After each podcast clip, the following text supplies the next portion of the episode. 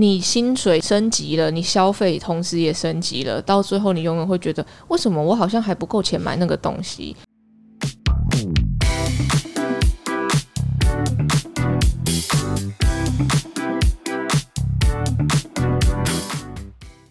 嗨，大家今天过得好吗？欢迎收听理科 PD。嗨，大家好，我是芝芝。我们今天要讨论钱这件事情，花钱。然后，如果我们两个观点都是一样的话，大家听了就会觉得很无聊嘛。所以，我们今天一个要演正方，一个要演反方。那你应该不会是节省的那一方吧？呃，哎，对啊，其实我们不用演啊。我们实际上，好，我们今天的代表是我是会花钱的，然后你是比较节俭的。可以啊，可以啊。在开始之前，要先跟大家讲一些数据，所以大家心里会比较有底。因为常常客观来讲，跟情感上来讲，大家抓不准自己到底有没有钱。你觉得有钱的定义是什么？只要父母不是双薪家庭，年收入好像只有几十万的话，就是中低收入户。家里没有钱买车、没有买房的家庭，就不算是小康家庭啊。在我还是学生时期的时候，你这些是有一些相对的东西。那我来给一个比较客观的数据，所以大家可以马上现在心算来算，你是在台湾的前百分之五十还是后百分之五十？有一个数据就是，你所有的资产要扣除负债哦，低于两百七十九万台币，低于。那你就是台湾百分之五十的后段班，后面后百分之五十年收入吗？你全部的资产？那基本上大部分都是这样子的。你说全部的资产加起来低于二七九万吗？对啊，你看你这就是落入了一个逻辑陷阱。大部分是这样，是啊，但大部分也不是这样子。如果你大部分是百分之五十的话，因为我刚好选了一个中间的切下去，嗯，你所有的资产扣除负债。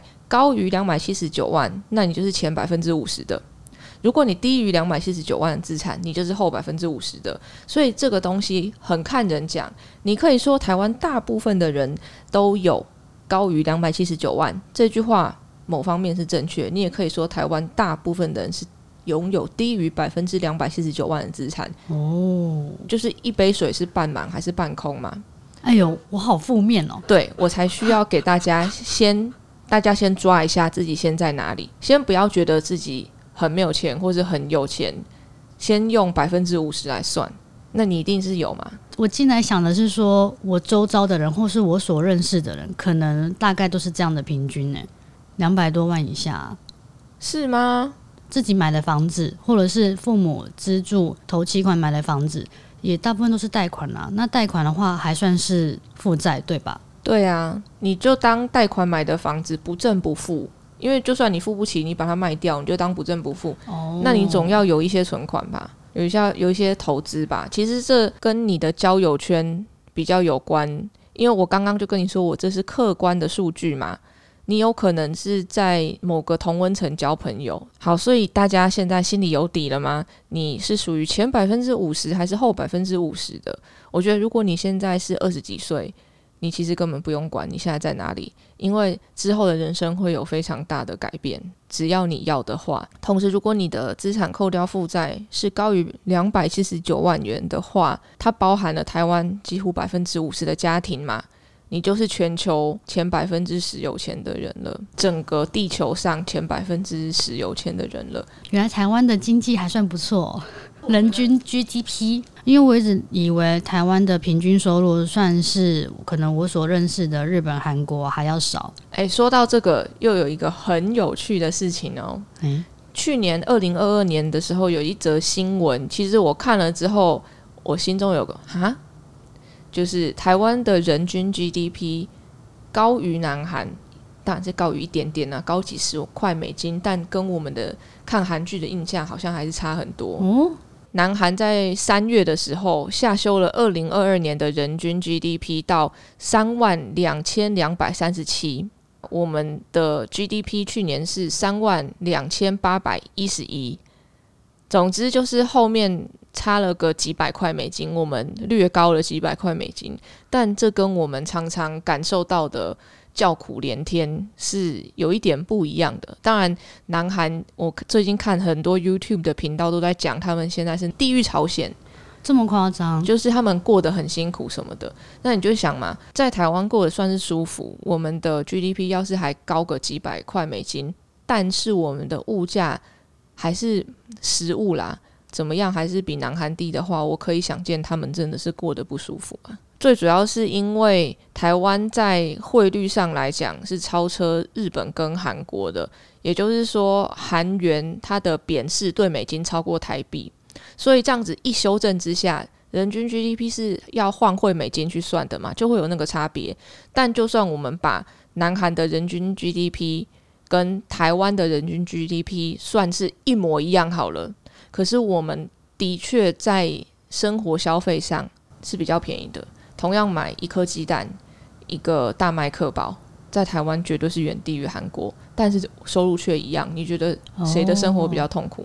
那当然是韩国啦。对，有个叫大麦克指数嘛，就是在专门在研究食物的通膨率的。台湾一个大麦克汉堡要二点七美元，可是南韩在它年收跟我们一样的状况之下是三点八二美元。相对来讲，它可用的钱就变少了嘛，还要花更多的钱才能买到这个汉堡。对，所以我们前面在讲这些客观的数据，都只是让大家心里打个底，就是因为大家常常会就先入为主，用感觉的，我们好像嗯，就是生活越来越困难啊，然后薪水没涨啊，可是物价涨，其实这个也是事实啦。但是或许我们听听看全球的数据之后，我们就还会。暗自庆幸说：“哦，好像也没那么苦。”在大家都过得不是很好的时候，我们其实还好。嗯，所以，我们今天要来讨论到底要不要花钱。因为老实说，通膨这件事情，大家感觉好像很不好，但其实它是有好处跟坏处的。在温和上涨的状况之下，我们就会预见说，大家会愿意去消费嘛，所以公司就更可能获利。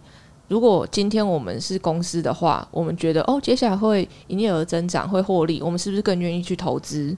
投资未来，比如说多雇佣一些员工啊，多盖一些厂房，让生产力变多。因为我觉得更多人会买我的产品嘛，创造就业几率，带来良性的循环。可是如果物价一直跌，反向的通膨，就是我们现在通膨是每年。物价增加，但如果假设它是持续下跌，就叫做通缩了，就不叫通膨了。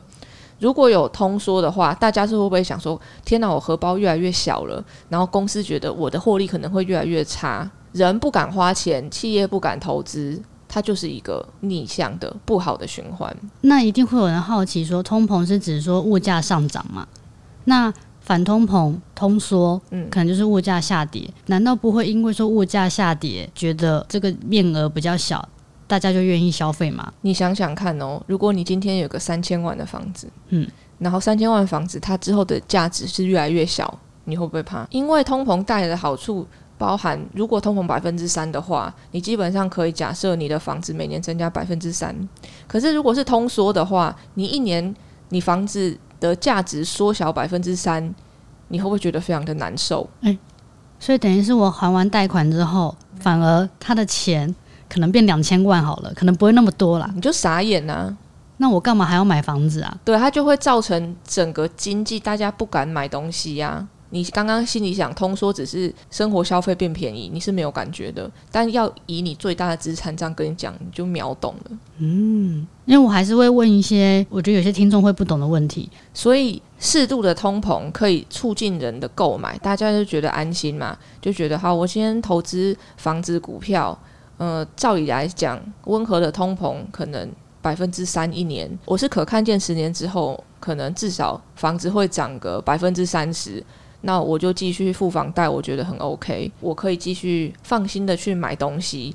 那你知道，当大家都一直出来买东西的时候，那当然物价会上涨，可是大家就更愿意去投资未来，它是可以达到一个良性循环。可是当大家都不愿意花钱的时候，企业就不敢投资嘛，那可能就会裁员，东西也不太可能变得更便宜。那企业影响的就是大家受薪阶级的薪水也不可能再涨，它就会变成恶性循环了。因为没有薪资变少了，然后大家又不去买东西，那那些店家怎么办？一整个食物链、生态链就这样子。所以呢，我是一向支持花钱的。我原本不太懂这个意思。你花钱的话，店家才有收入嘛，店家有收入，他们才有钱再去进货其他东西。那如果大家都不消费、都不买东西的话，东西不就浪费在那边了？就是库存增加，简单讲。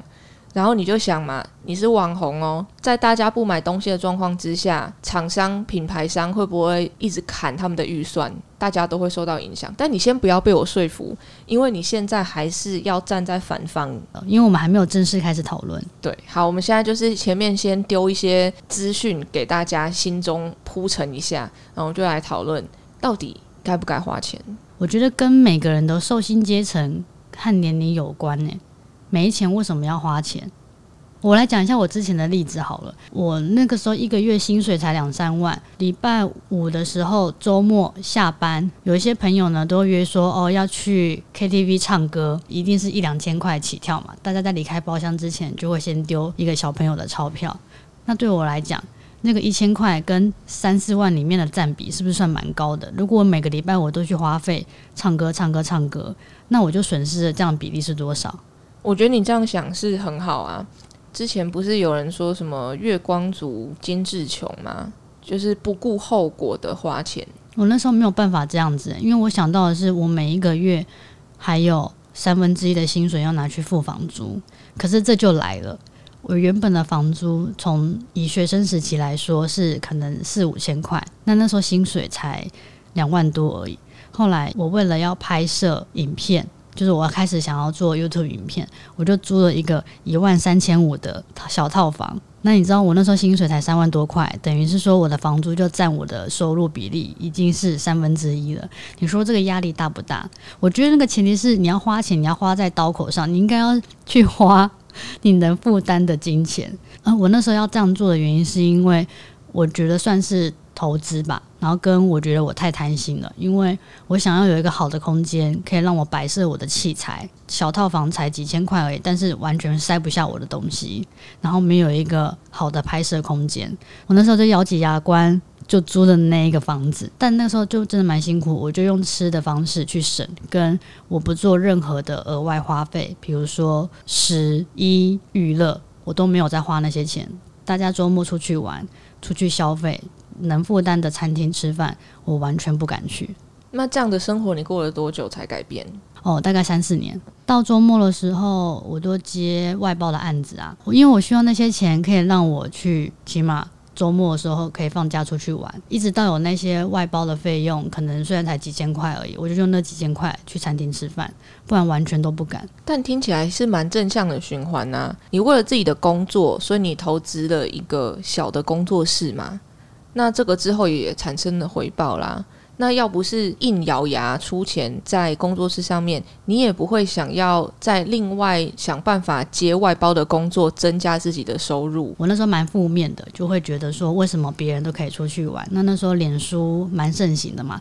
大家都在 PO 自己周末去哪里玩，吃了什么餐厅，去哪里约会，去住什么样的饭店或民宿，我就只能看着他们那些望梅止渴，我没有办法做到这件事情。但老实说，我们两个的家庭环境是两个极端呐。我相信我的粉丝不仇富，所以我是可以用一些真心跟大家分享。我自己也有看到网络上可能有一些酸民，他们就会攻击啊或负面说为什么别人都可以出去玩，但那时候我心里就想说，就是如果我要成为一个可能生活品质比较好的人，那别人在睡觉，我就不能睡觉，我就是要努力工作。但老实说，因为你家是低收入户嘛，你跟也没有到低啦，中低。跟大家说明一下，中低收入户的标准是什么？如果是以这几年来说啦，中低收入户的标准呢，是在你的家庭总收入啊，分配全家人口，每个人是在每一个月两万七以下。所以等于是你全家人口的动产平均每个人不超过新台币六十六万呢，等于是你们家的如果土地房屋价值不超过九百零六万，就是中低收入户。诶，其实跟我那时候十年前学生时期的标准不太一样。然后根据台湾无贫困推进协会表示啊，就是台湾的贫穷率是百分之一点二七，哦，其实是远低于世界各国的。嗯，日本是百分之十一，韩国是百分之十七哦，我们只有百分之一点二七。所以你身为以前的中低收入户，其实是真的是属于少数。所以你可能在上大学的时候看到附近的同学，可能真的有一半以上。他们是可以负担一个无忧无虑玩来玩去的生活的，是这样没错。哎，我就发现我朋友那时候约我们出去玩，怎么有办法中午去外面吃火锅，吃完火锅下午再去吃甜点，一个火锅平均四五百块那个时候啦，然后下午再吃一个甜点两三百块，然后晚上说那我们再去吃另外一间餐厅，这样子一天随便花就一两千块了。我心想说哇，这不是我我的一天的薪资就没了。但是我们拉回来讲了，我们就不要，因为大部分的人就不在那里嘛。我们要讲的是平均。我有去看后台数据，我们的粉丝其实是在我，尤其是我的粉丝，年收入还有教育程度是真的是蛮高的。这个是后台数据讲，不是我自己讲的，所以我们就讲一些对于他们比较。跟他们有关的事好了。我想要补充的是，曾经我妈的小时候，就是我外婆家非常有钱，但是她跟家里的工人，就是我的外公私奔之后，他们家觉得颜面扫地，所以连夜就是把她送出去。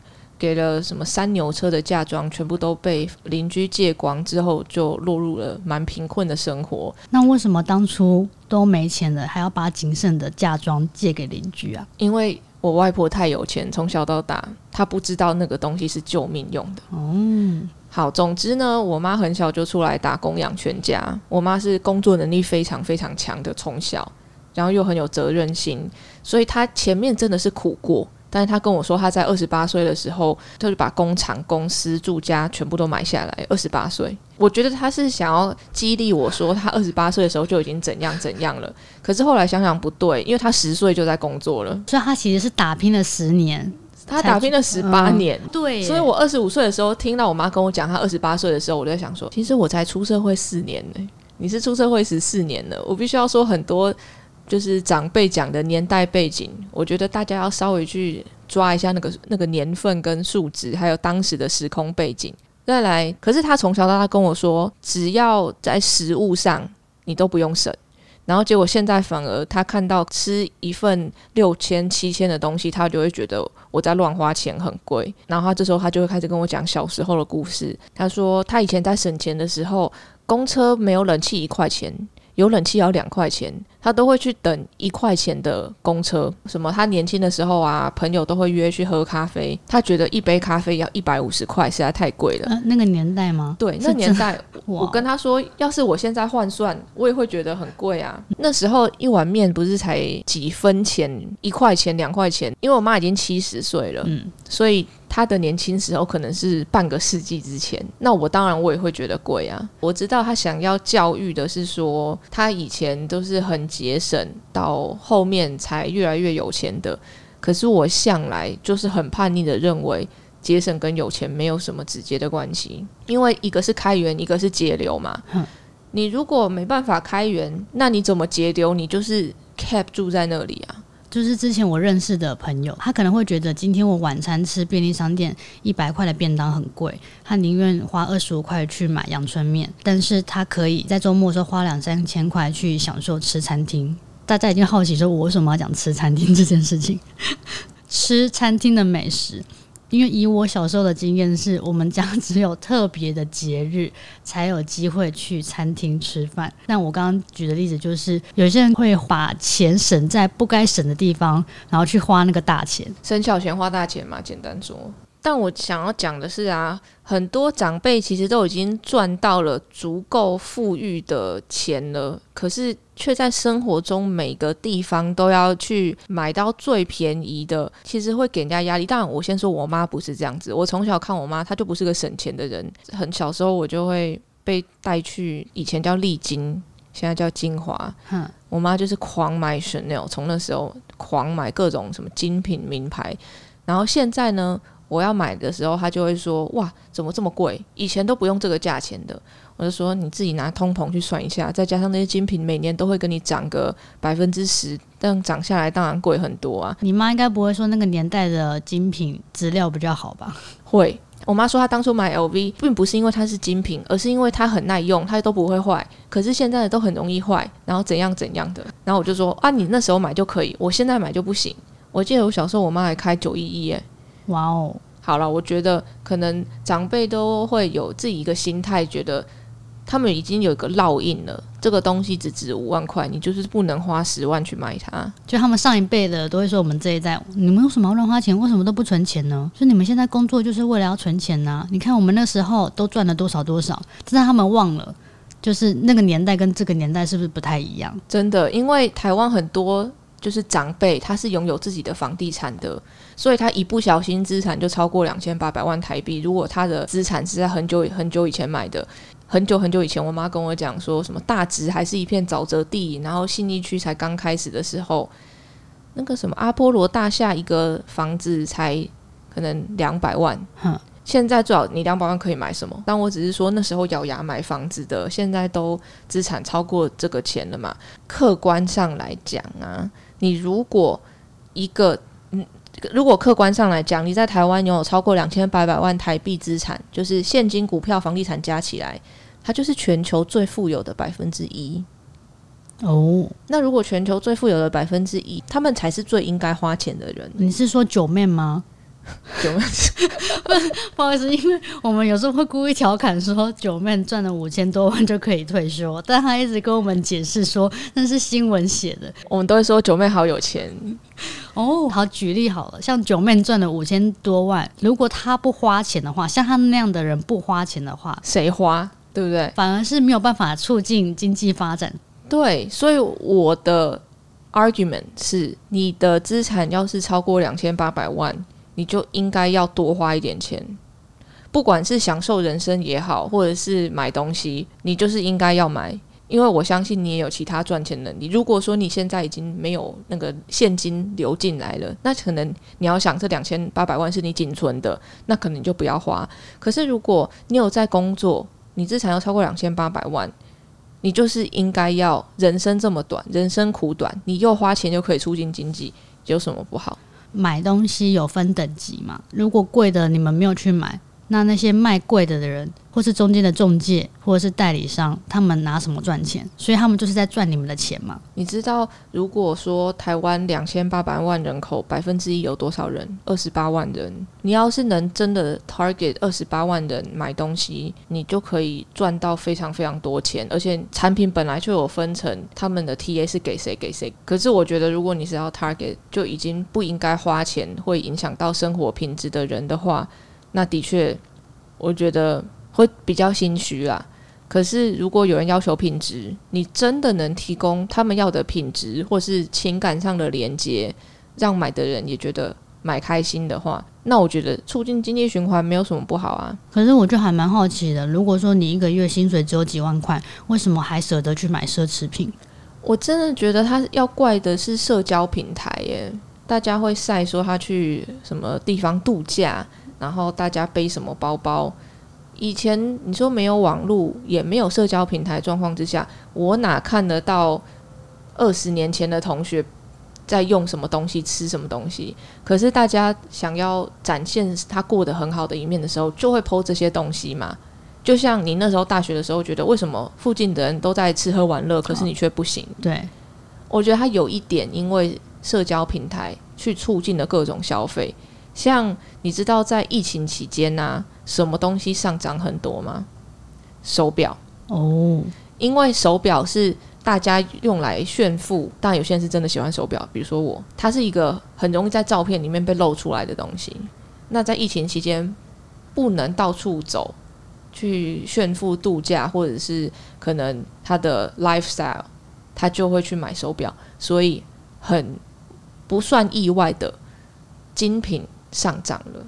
像我之前有认识的人，他说哦，因为疫情期间他们没有钱吃饭，可能连打工的机会都没有嘛，然后就说要跟亲戚借钱，可不可以拿来付房租？结果在过年期间就看到那个亲戚的小孩都背 North Face，然后还有穿 Jordan。我想请问一下，就是 The North Face 一件衣服要多少钱呢？你说你没有钱缴房租，需要跟亲戚借钱，你没有钱吃饭，可是你却愿意把那些钱拿去买好一点的衣服，你难道不能买平价不是吗？你今天如果真的生活都有困难了，那为什么还愿意？把那些钱花在那个身上呢？这种我反而觉得就是你不应该花你没有的钱，但我也非常同意说，你赚钱你可以分三份嘛，就是人家都说一份存下来嘛，一份就是日常生活所需嘛，一份就是真的是犒赏自己、对自己好的钱。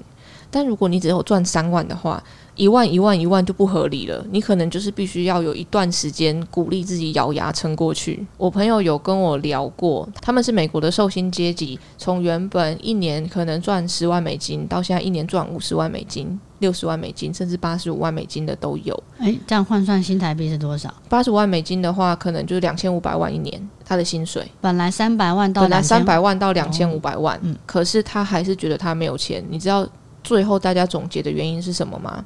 他们赚越多就花越多，他们薪水升级一次，他们的职位升职一次，跳一次，他们就换一次房子，换一次车子。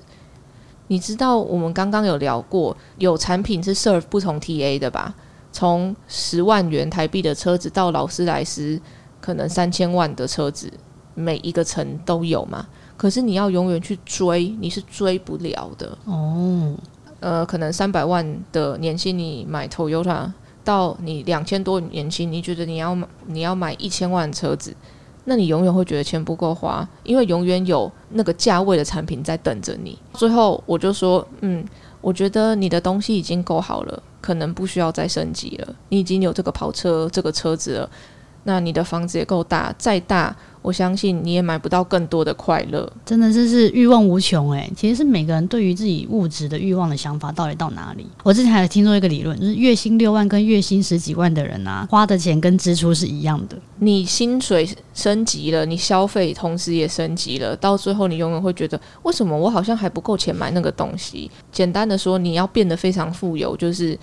你赚三千万的时候，你消费要是还留在五百万的时候，你就会觉得哇，我自己的钱非常够花。